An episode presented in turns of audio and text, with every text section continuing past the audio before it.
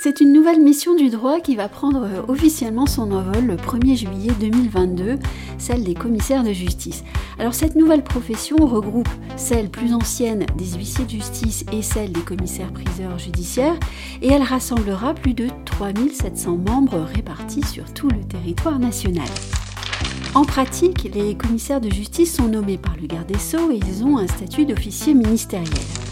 Du point de vue des missions, maintenant, les commissaires de justice effectuent toutes les missions des huissiers de justice et des commissaires priseurs judiciaires, c'est-à-dire la signification des actes judiciaires et extrajudiciaires, la mise en application des décisions de justice et constats, le recouvrement amiable et judiciaire, les inventaires prisés et ventes judiciaires, les mesures conservatoires, la rédaction d'actes sous sein privé et le conseil juridique, la médiation judiciaire et conventionnelle, l'administration d'immeubles et enfin l'intermédiation de mandataires d'assurance.